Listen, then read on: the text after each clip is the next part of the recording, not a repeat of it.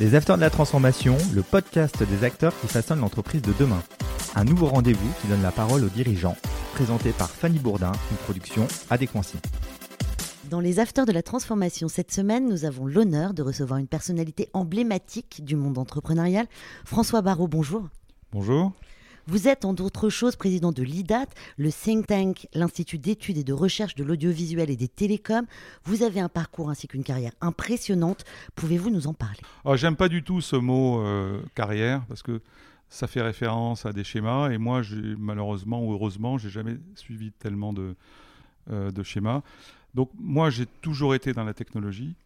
Euh, j'ai découvert la technologie en 77. En fait, j'ai eu mon bac, euh, j'avais 16 ans, comme ça vous savez mon âge, dans très bonnes conditions. Et au lieu d'avoir une moto comme la plupart de, mes amis, comme j'étais passionné de musique, j'ai une sorte de boîte noire qui me permettait de créer des sons, des formes d'ondes.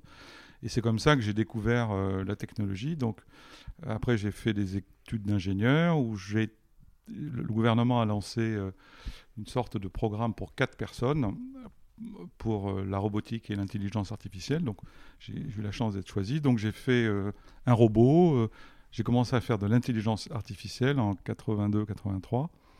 Et après, je me suis lancé dans la technologie, d'abord dans la conception assistée par ordinateur. Après, j'ai créé des sociétés. la première société qu'on a créée avec des amis, c'est dans le Minitel. à l'époque, vous vouliez faire votre CV, malheureusement, il n'y avait ni imprimante, ni PC. Donc, on n'a pas commencé dans un garage, mais dans un placard de 3 mètres carrés. C'est encore plus drôle. En rentrant des champs sur le Minitel, eh bien, 48 euh, heures après, vous aviez un CV. La société euh, s'est développée. Puis j'ai créé euh, d'autres sociétés après, de réseaux intelligents. Hein, c'est-à-dire, vous allez d'un point A à un point B, la route est bouchée. Eh bien, c'est une sorte de bison futé digital. Après, on a lancé les premières cartes prépayées. J'ai lancé une autre société euh, qui, elle, faisait l'autorisation des cartes de crédit. Donc, euh, on a créé cette société avec Bernard Bourigeau, qui était le président d'Axim à l'époque, qui s'appelait Astria. Et on faisait à peu près 50% euh, des transactions de magasins, c'est-à-dire quand vous payez, 80% des retraits d'Abgam. Donc, chaque fois que j'allais aux Galeries Lafayette, où je voyais des gens retirer de l'argent, je faisais gling-gling parce qu'on touchait de l'argent. Après, ma, société a été rachetée en 98 par une petite société de la Silicon Valley qui s'appelait Ascend Communication. Donc j'ai vendu ma société à une société à Boston. Je suis parti à Boston. Cette société a été rachetée dans la Silicon Valley euh, euh, par Ascend Communication, qui était une petite société euh, qui faisait tous les matériels d'accès Internet. Quand Internet a commencé, on se connectait, ça faisait une sorte de bruit, ça crissait, l'ISDN. Et nous, je pense qu'on a vendu 50 à 60%. Donc moi, j'ai parcouru le monde pendant deux ans pour installer. Euh, j'ai créé, le premier réseau en Arabie Saoudite, en Chine. Enfin, c'était une expérience formidable. Et cette petite société a été rachetée 26 milliards de dollars par euh, Lucent Technologies. Petite société. Oui, petite, qui, qui, faisait un petit chiffre, beaucoup de pertes. Les pertes étaient beaucoup plus grosses que le chiffre. Et puis, c'est une transaction qui a surpris, le marché. Donc, on était quatre. Mes trois collègues sont partis à la plage. Et puis, comme moi, je suis un ingénieur, je suis toujours curieux. Et Lucent était une boîte formidable, surtout avec les Bell Labs. Je suis resté. Je suis devenu patron Europe, international et patron du mobile. Et d'ailleurs, c'était une transition assez amusante parce que on avait des bureaux fabuleux euh, dans la Silicon Valley. On était au bord de la mer. On venait en short, en claquette. Il n'y avait pas d'horaire. Tout était gratuit. On, on, prenait de voiture, on la lavait. On, faisait le plein, il y avait des, les médecins qui venaient. Et je suis parti donc dans le New Jersey. Et là, j'ai mis un costume. J'avais un garde du corps, un jet, euh, dix personnes qui s'occupaient de moi. Et je me dis, tiens, c'est marrant comme job. Finalement, on fait plus rien. On finit par faire plus rien. Donc, c'était une transition en 24 heures qui était assez, assez amusante. Après, j'ai arrêté de travailler pendant deux ans et demi. J'ai fait plein de choses. Et puis à un moment donné, euh, je jouais aussi mal au golf que je travaillais, donc j'ai décidé de retravailler. Et je suis rentré comme président de British Telecom International, qui avait 250 investissements dans 136 pays. Il y avait des golfs, des hôtels, enfin plein de choses. Donc j'ai rationalisé le portfolio et après j'ai eu un mandat pour créer le numéro 1 mondial des services. Donc après 32 acquisitions et l'ouverture de 60 bureaux, on faisait 17 milliards. On était présent dans 176 pays et on était le numéro 1 mondial. Donc là, c'était une aventure euh, formidable. En octobre 2008, je suis tombé très malade.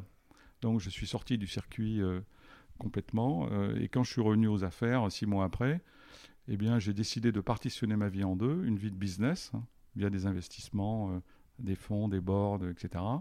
Et une vie où je donne à peu près 60% de mon temps. Donc je préside l'IDAT, hein, qui est l'Institut du digital et de de l'audiovisuel et télécom en Europe. J'enseigne, euh, je travaille dans des think tanks, euh, et puis je, m'occupe d'aider aussi les gens. Donc j'ai une 60-40, 40 de business, 60 de, où, je, je, donne mon temps, et j'habite entre Bruxelles, ma base, Londres, Paris et La Baule. Donc vous êtes un homme aux multiples facettes, toi, entrepreneur aussi spécialiste du numérique. Quels sont d'après vous les nouveaux usages de l'information, plus précisément du numérique? Vous vous souvenez de ce film On vit une époque formidable? Mhm. On est en plein dedans. En fait, il y a deux choses euh, concomitantes. C'est une accélération des lois de Moore. Les lois de Moore hein, ont doublé tous les 18 mois la puissance de l'informatique. C'était plutôt IBM d'ailleurs qui faisait ça pour cadencer la sortie de ses ordinateurs. Et là, quand on regarde le triptyque de technologique, à savoir le hard, le hard, c'est les sensors, les caméras, l'edge computing, euh, le cloud, les chips quantiques qui vont arriver. Eh bien, on est sur des, des ratios de 10 000 à 1 million dans les 10 prochaines années. Donc, ça va exploser. La deuxième chose, avec tout ce qui est télécommunication, donc pour reprendre les termes de Steve Jobs, il y a une évolution qui est la 5G qui arrive et une révolution qui arrive dans 2-3 ans avec les fréquences millimétriques qui, outre la vitesse, vont diminuer les temps de latence par 100. Le temps de latence, c'est le temps de réflexe.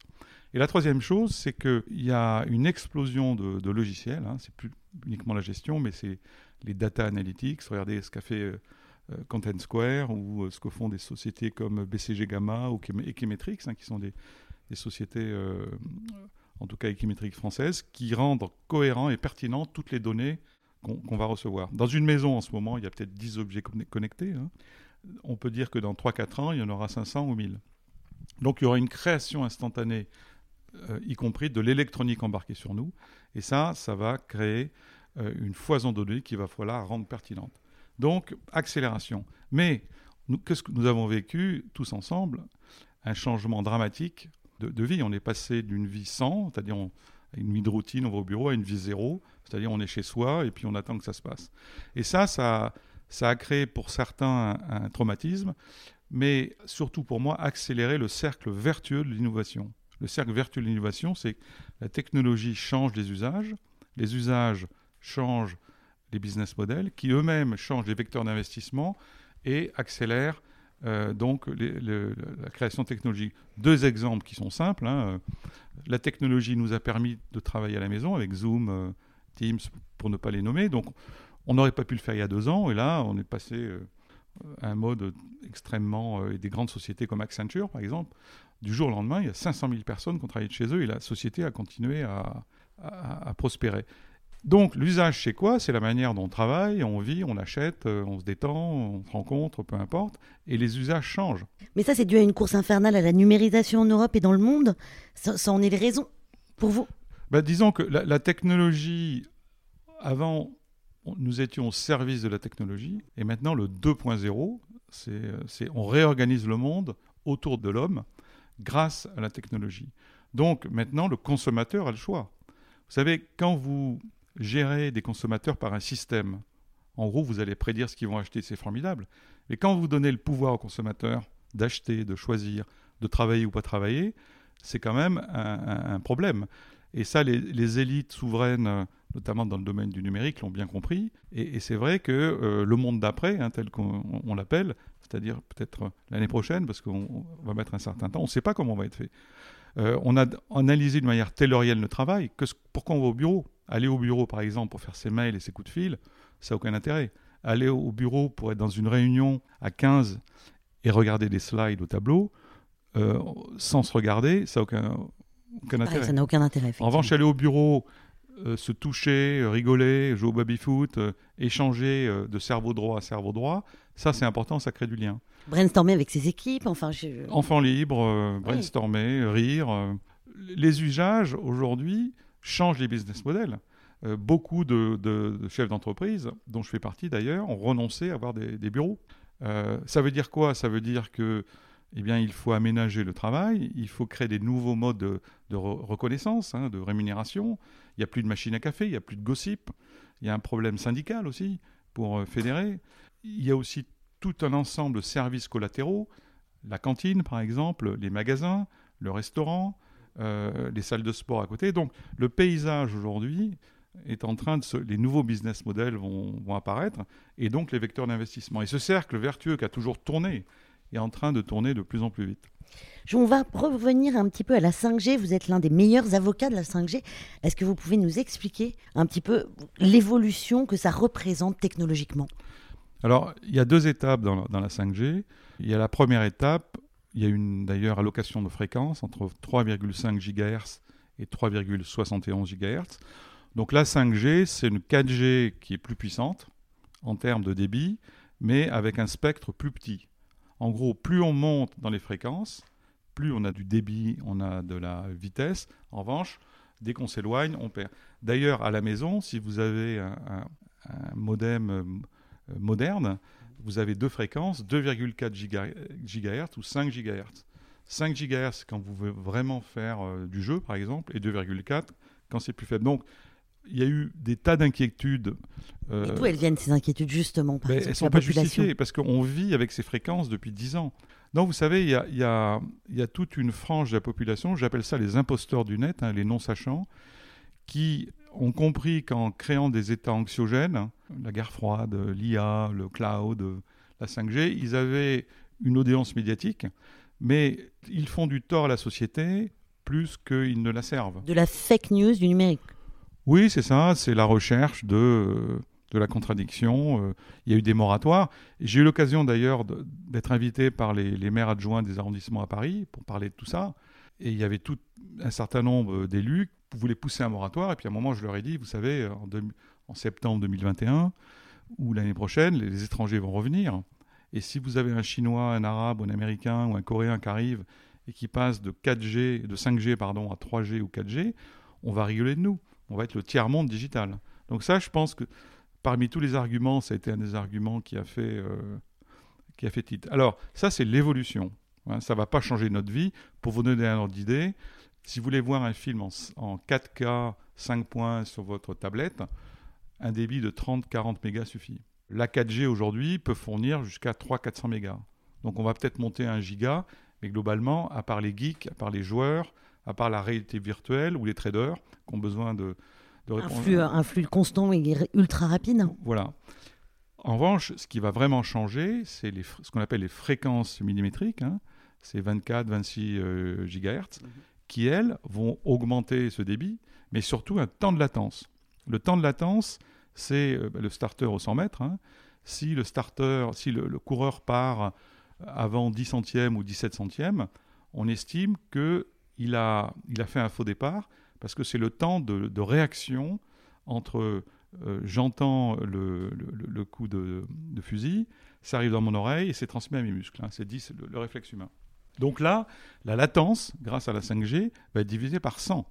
Donc on va être beaucoup plus performant que la machine. Alors ça, ça ne va pas changer notre vie, mais pour le, le B2B, le business to business, par exemple les opérations à distance, euh, le fait on a une attaque euh, nucléaire, on a un problème euh, dans une gare euh, où vous avez par exemple une centrale hydroélectrique qui a des pannes, on va pouvoir compiler des millions de données, les transmettre quasiment instantanément, les traiter et trouver des solutions de mitigation du risque. Donc là, ça va être vraiment une révolution. On va parler un petit peu des véhicules autonomes.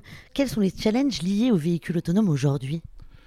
Alors, il y a un grand rêve, euh, je me souviens quand on était enfant, on voyait ces films de science-fiction. Vous voyez, hier, je suis venu de Bruxelles en Tesla. Je fais un peu de pub pour la marque. J'ai cette Tesla depuis mars euh, 2015. Euh, hier, j'ai fait 304 km en voiture et j'ai fait 240 km en autonome, c'est-à-dire je mets en pilote automatique, je touche un peu le volant pour dire attention, je dors pas. Malheureusement, avant qu'on ait une voiture totalement autonome, ça prendra beaucoup de temps. Comment ça marche une voiture autonome? C'est très simple. Euh, en fait, on va prendre un, un exemple que j'ai que j'ai pris souvent. Vous roulez, tout d'un coup, vous voyez un éléphant rose qui traverse la route. Donc dans la voiture, il y a des capteurs, il y a des caméras. La caméra de la Tesla, par exemple, qui a de l'IA, de l'intelligence augmentée et non artificielle, sait reconnaître un piéton, un cycliste, euh, un camion, etc. La caméra, en revanche, ne sait pas reconnaître un triporteur. ou une voiture euh, ancienne ou euh, un, un, tank, enfin, ou un tracteur par exemple. Donc le capteur va aller dans l'edge computing, c'est l'ordinateur de la voiture, Mhm. et va chercher. Bon, il va le trouver. En revanche, l'éléphant rose, il ne connaît pas. Donc, il va envoyer la photo thermique de l'éléphant rose dans le cloud via la 5G. Et là, vous allez imaginer, il y a 200 personnes autour d'une table. Il y a le spécialiste de l'éph- l'éléphant rose, il y a le spécialiste du stress chez l'éléphant, il y a l'assureur, il y a- le juge, enfin, il y a toutes les populations qui vont faire tourner l'information, qui va dire qu'est-ce qu'on fait?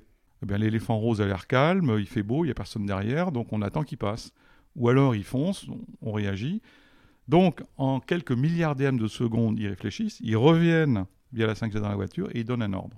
Via la 5G, justement, est-ce que ça apporte vraiment des opportunités dans les voitures autonomes aujourd'hui? Oui, parce que si la 5G se coupe, vous aurez dans votre base de données, vous n'aurez pas les éléphants roses, ni les tracteurs, ni quoi que ce soit.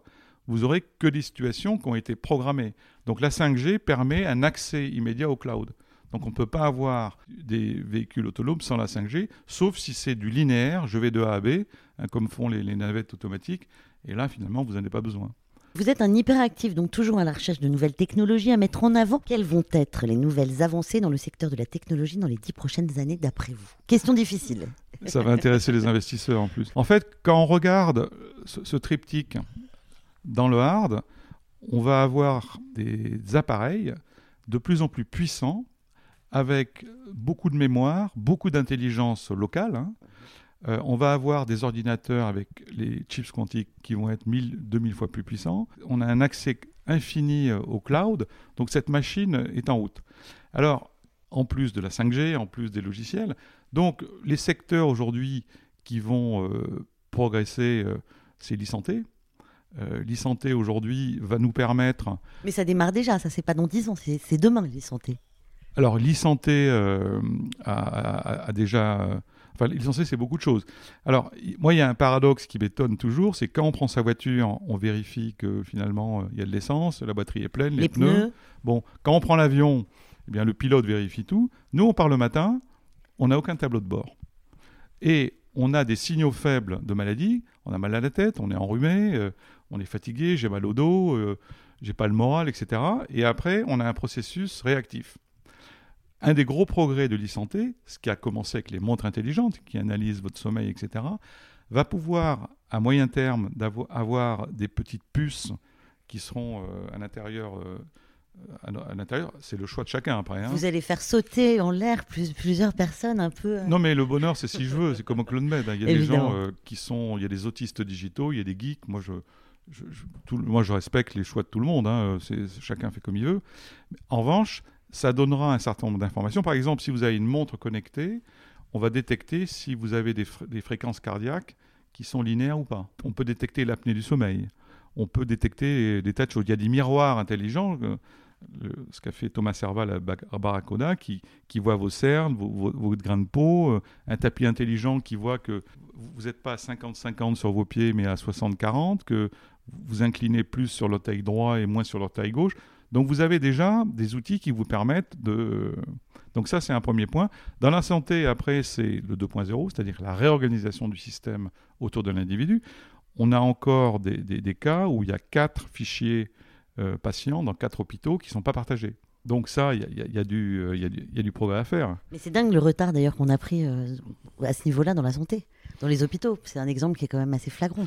Alors, il y a après plein de raisons. Il y a le secret médical, il y a je garde mes, patients, euh, parce que c'est mon fonds de commerce. Je pense que le, le corps médical, bon, le serment d'Hippocrate est, assez clair, veulent le bien de leurs patients, mais l'infrastructure telle qu'elle est aujourd'hui ne permet pas encore forcément d'avoir tout ça. Mais, mais je suis assez confiant sur l'avenir.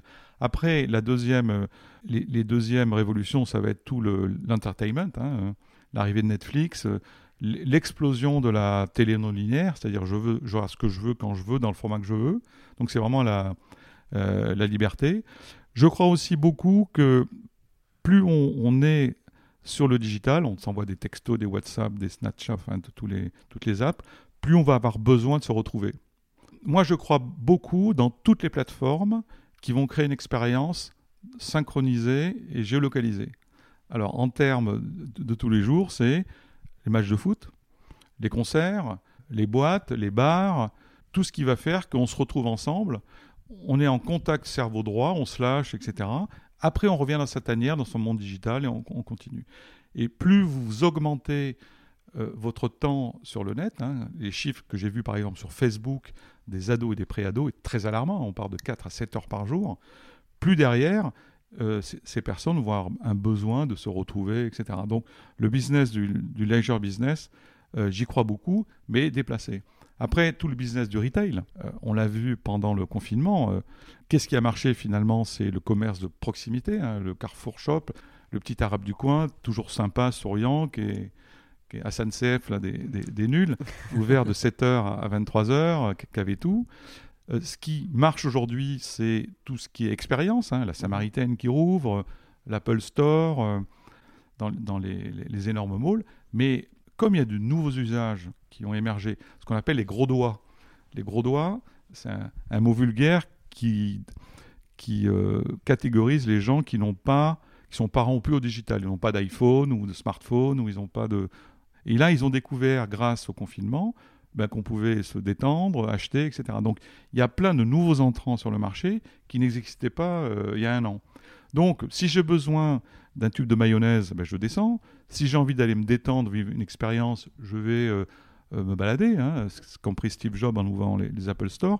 En revanche, si je ne suis pas pressé d'avoir quelque chose et j'ai envie d'être chez moi, j'appuie sur un clic et je me fais livrer. Donc typiquement, toute la chaîne d'approvisionnement le last mile va, va, se transformer. En fait, le, changement, et c'est ça une grande nouveauté, va être accéléré par le consommateur qui s'est affranchi des systèmes et qui découvre la liberté. Parce qu'avec son smartphone, on peut tout faire. Et le danger pour les encadreurs de systèmes, hein, eh bien, c'est de laisser euh, des jouets dans les mains d'enfants dont on ne sait pas ce qu'ils vont faire. Souvenez-vous, les, pas de retour. les premiers SMS ont été faits au Japon par un système qui s'appelait iMode. Et iMode était un système euh, de 911. Hein. Je suis en détresse. Bon. Les ados japonais qui sont assez autistes socialement, eh bien, ont découvert ce système pour s'envoyer des SMS. Donc, ils étaient adotables, ils s'envoyaient des SMS pendant des heures sans se parler. Donc, le SMS est né comme ça. Hein. Personne n'aurait imaginé, finalement, qu'en mettant cet outil dans les mains des d'ados ou de japonais, que ben, le SMS, ça devient maintenant le média alors WhatsApp, enfin il y a tous les, mais devient l'échange avec son propre langage, ses codes, ses temps de réponse, ses likes, ses pas likes, ses photos, enfin il y a un business extraordinaire qui s'est développé là-dedans. Merci beaucoup François Barraud pour cet échange constructif. Je rappelle que vous êtes entre autres choses le président de l'IDAT. Merci beaucoup d'être venu euh, répondre à nos questions. Ça fait un plaisir, merci beaucoup. Merci à toutes et à tous de nous avoir suivis et rendez-vous pour un nouvel épisode à la semaine prochaine. Au revoir. Les Afters de la Transformation, une émission à réécouter et à télécharger sur adéquancy.com et toutes les plateformes de podcast.